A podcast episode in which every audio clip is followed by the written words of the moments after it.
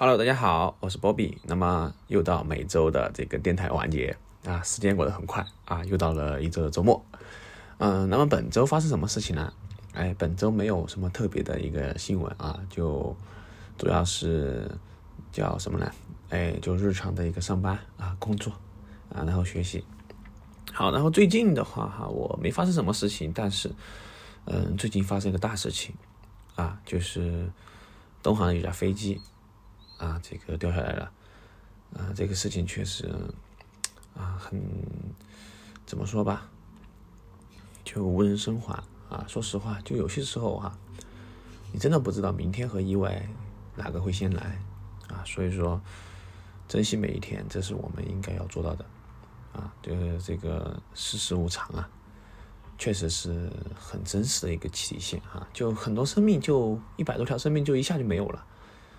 啊，然后好在今天已经把第二个黑匣子找到了啊，然后希望逝者安息吧啊，就这个事情，这是最近的一个很大的事情啊。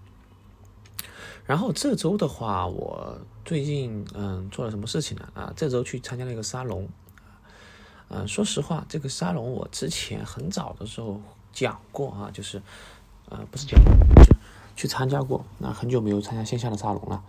啊，这个沙龙的话，它这周的一个主题是讲的女性啊，职场女性的一个内容。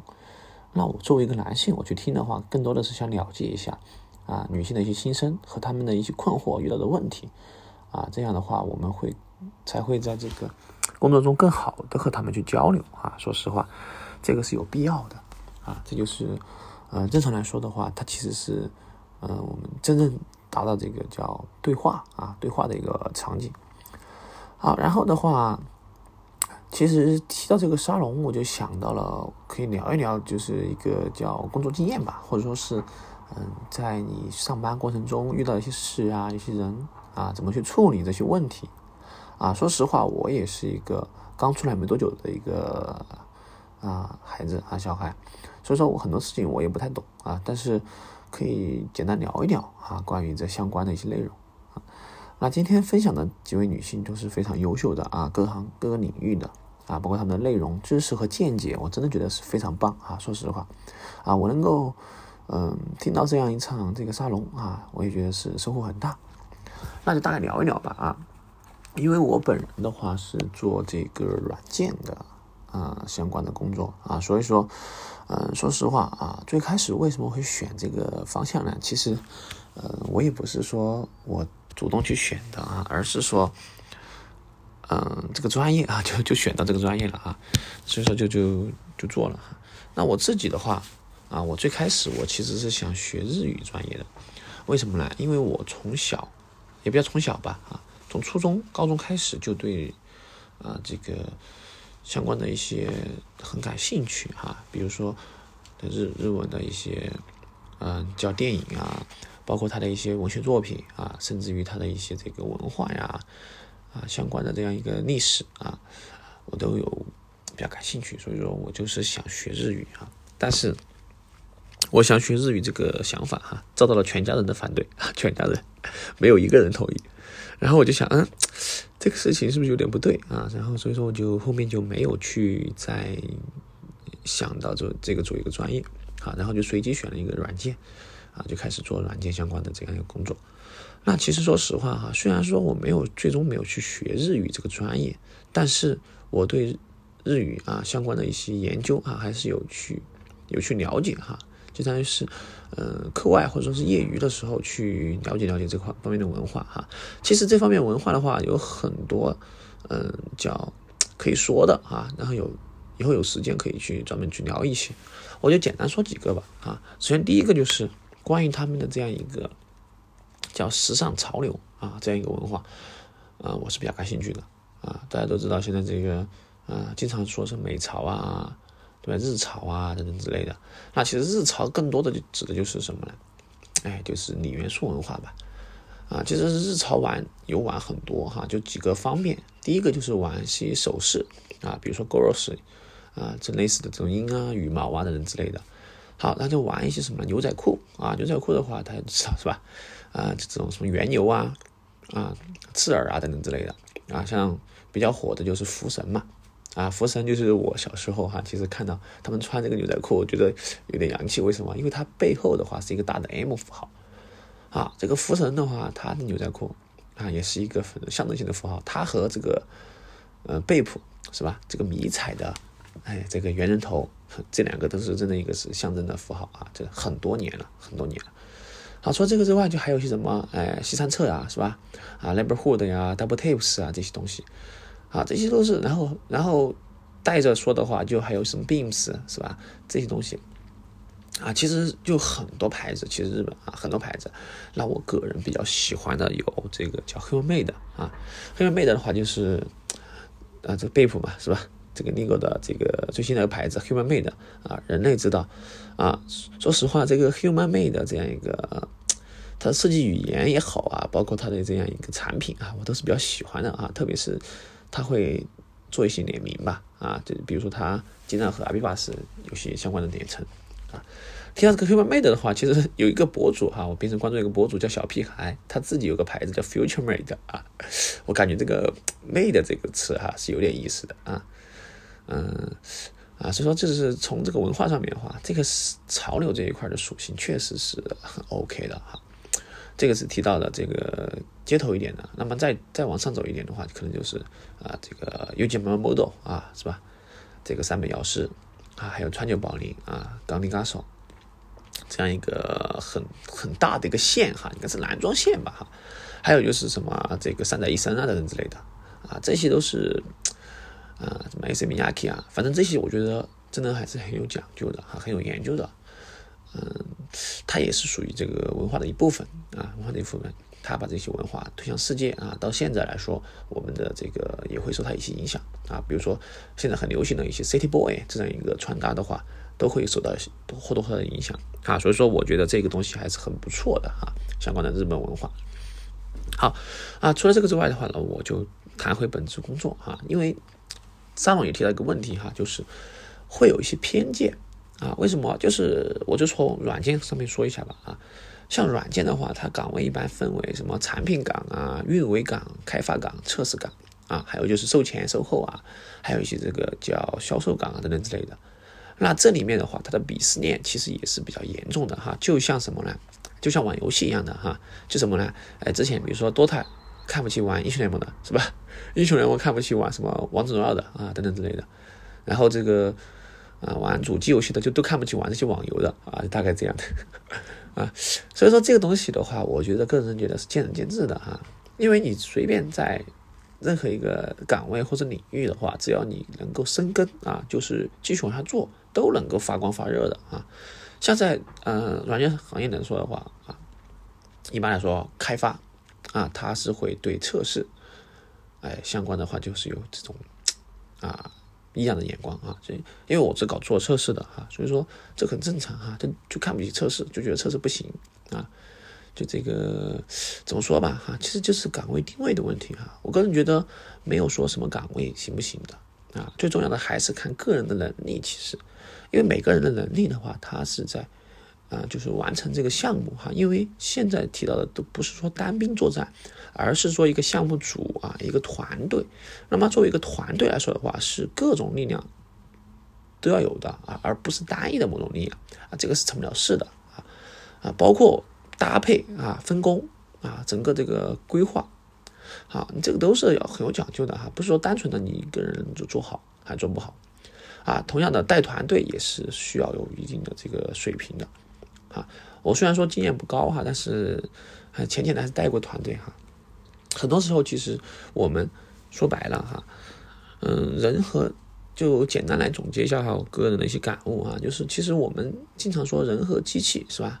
你和编程嘛，你和电脑对话，其实背后的逻辑就是人与人的对话啊，你的背后还是一个人啊。你和其他人交流啊，不管通过什么形式也好，那最终面向的对象都是人啊，而不是机器，不是电脑啊，也不是我们的这个服务器啊，也不是数据库，还是人啊。所以说和人对话的话，其实核心点就在于这个沟通、交流和表达的能力很重要啊，这个也是我觉得是很重要的一点啊，就是个人素质。如果把每个人的一个能力水平啊看作一个这样一个雷达图的话，啊，这一项的话也是需要打分的啊。我觉得对个每个人的评估哈，就自我评估的话，可以分为几个维度啊，就是专业能力啊，然后是个人的这样一个学习能力啊，以及个人的沟通表达能力啊，以及个人的这个抗压能力啊啊等等等等之类的啊，这些都可以画出一个维度。如果是正常来说的话，我们要。对自我的一个提升，啊，都是需要有一个叫一个叫平衡啊，要保持某种平衡来说，这个是很重要的哈。我个人觉得，所以说我们在去嗯真正意义上来说哈，我们再去这个职场上来说的话，我们更多的是要对自己的一个评估哈。其实很多时候会出现一个什么问题呢？啊，我个人觉得就是自我定位的问题。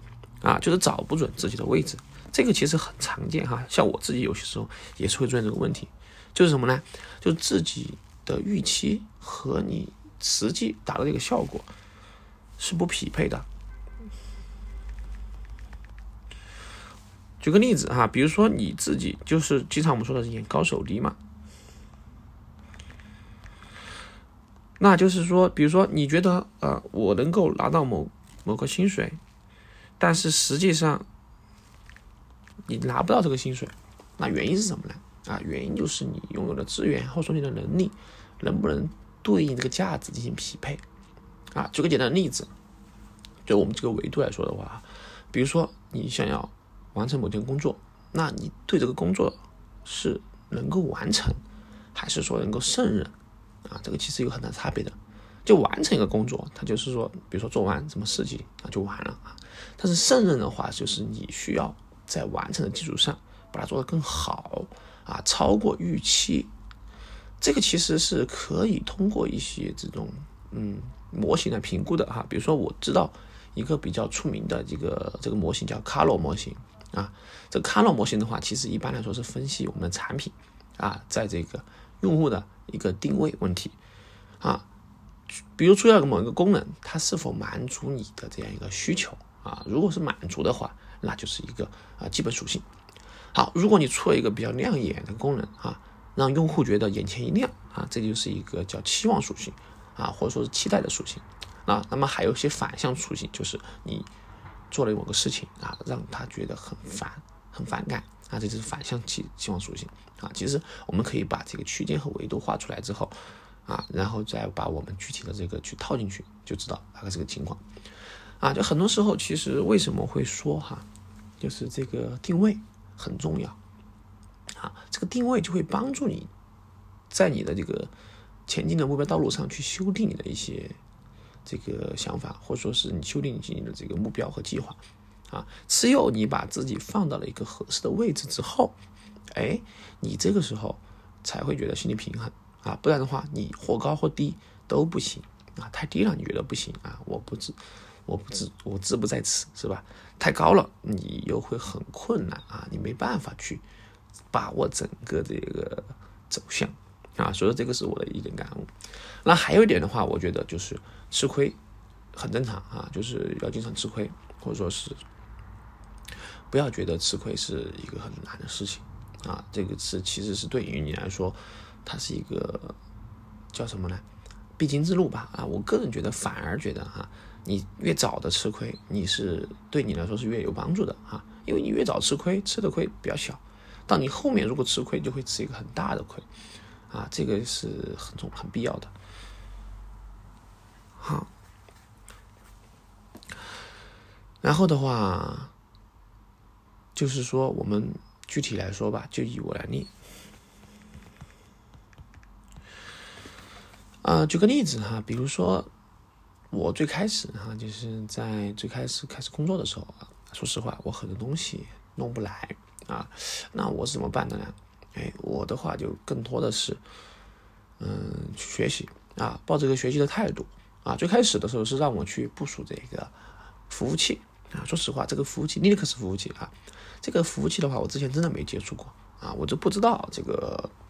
到底怎么去弄啊？首先，它的连接怎么连，是吧？你让我去部署这个环境，我最开始接触这个部署环境的时候，是真的非常恼火啊！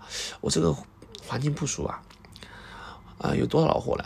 就是说，举个例子哈，你这个我都不知道需要去准备什么东西，然后包括这些搭建哈，现在想起来其实很简单，但是比如说最开始 JDK 的环境啊，啊，他们看到的环境啊，啊，这个数据库的环境啊，等等等等之类的，啊，都这么来啊。那后面的话，我就找了一个这个学习嘛，是不是？找一个这个学弟。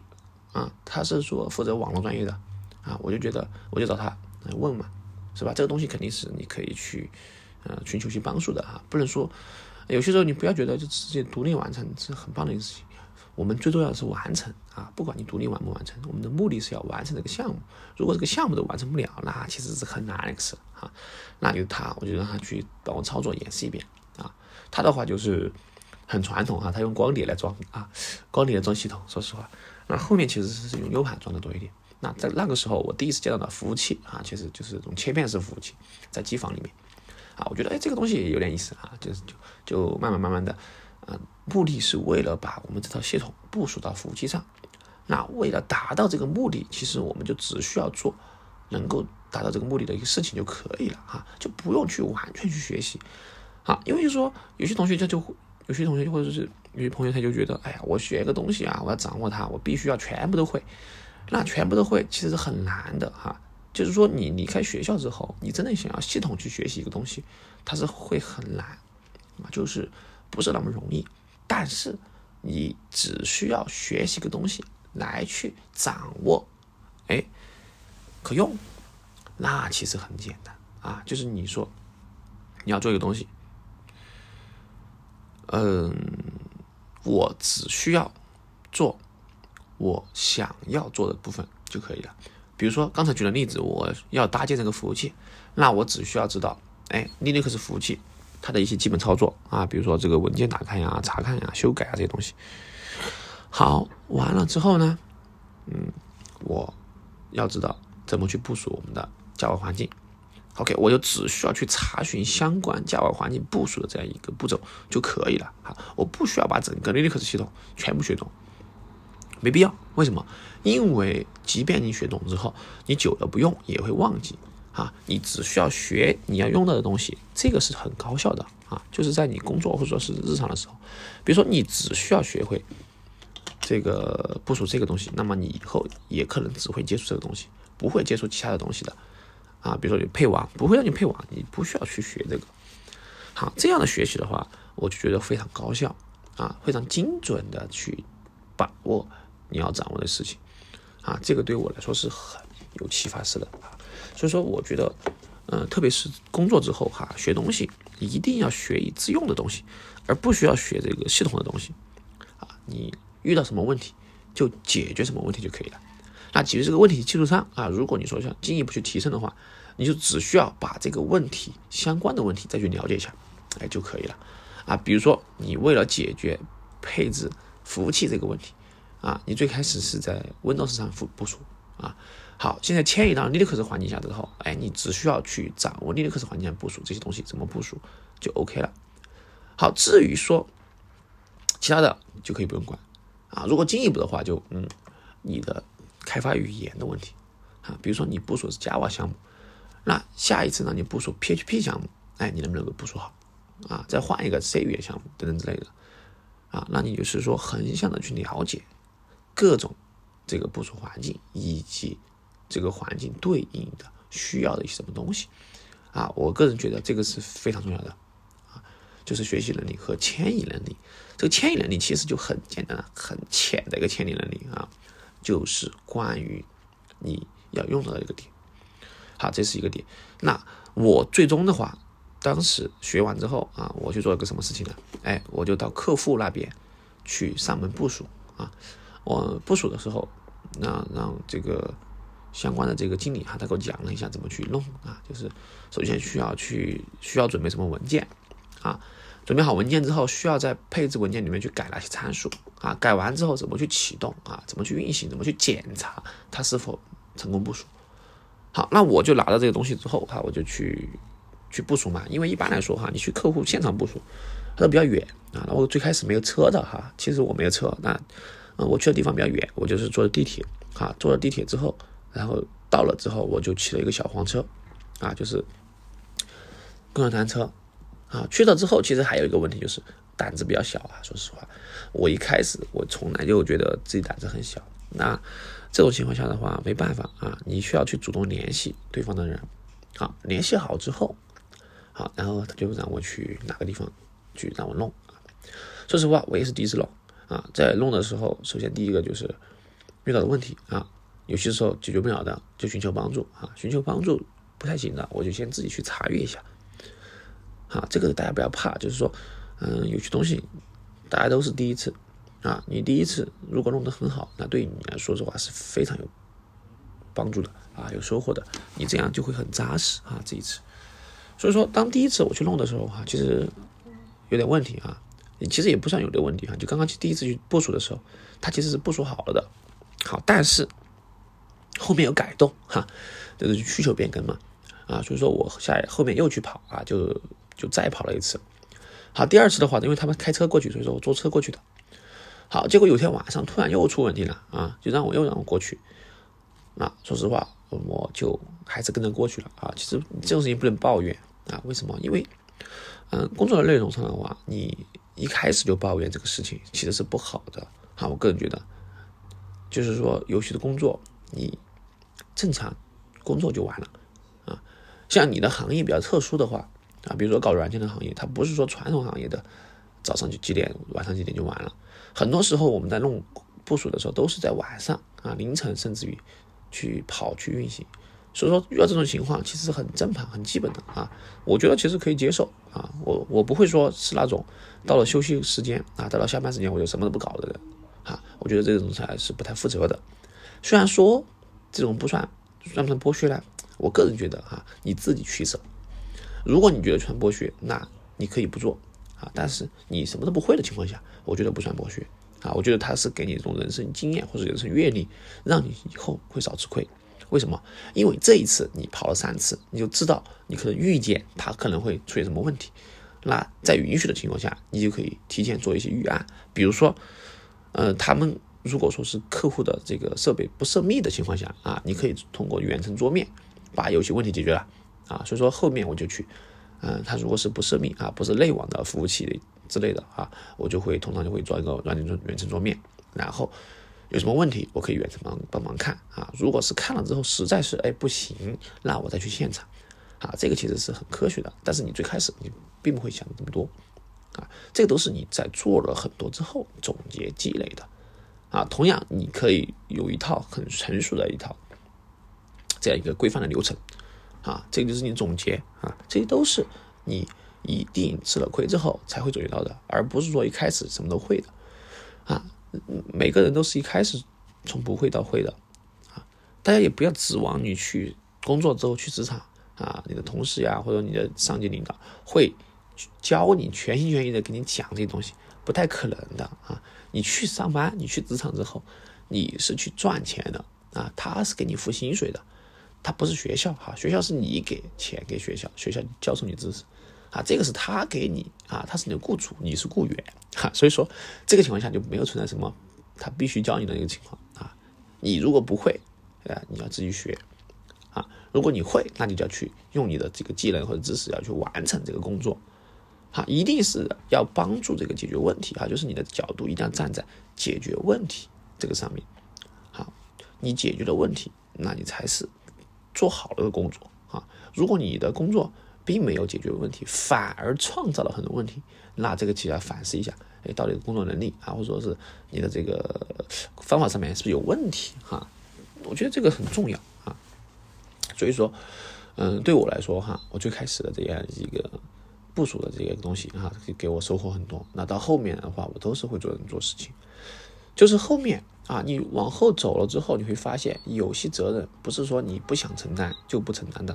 啊，而是你不得不去承担这个责任，啊，就是说你带起团队之后，那整个团队的一个核心任务，啊，你就需要去成长，啊，这是被迫的成长，没办法的，啊，如果你前期没有成长的话，这个时候你就没办法啊，因为你不可能永远都做一线，啊，你要去提升自己，啊，要去把自己放在一个更高的高度，这才是我们经常说的升职加薪嘛，啊，说实话，所以说我个人觉得啊，就是个人定位，然后是否能够解决问题的一个能力啊，然后以及对这个工作的态度啊，是否负责任啊，这不要太抱怨。我觉得这个东西，因为本来你赚钱的啊，你赚钱，那你肯定你要能够支撑起你的这样一个薪水。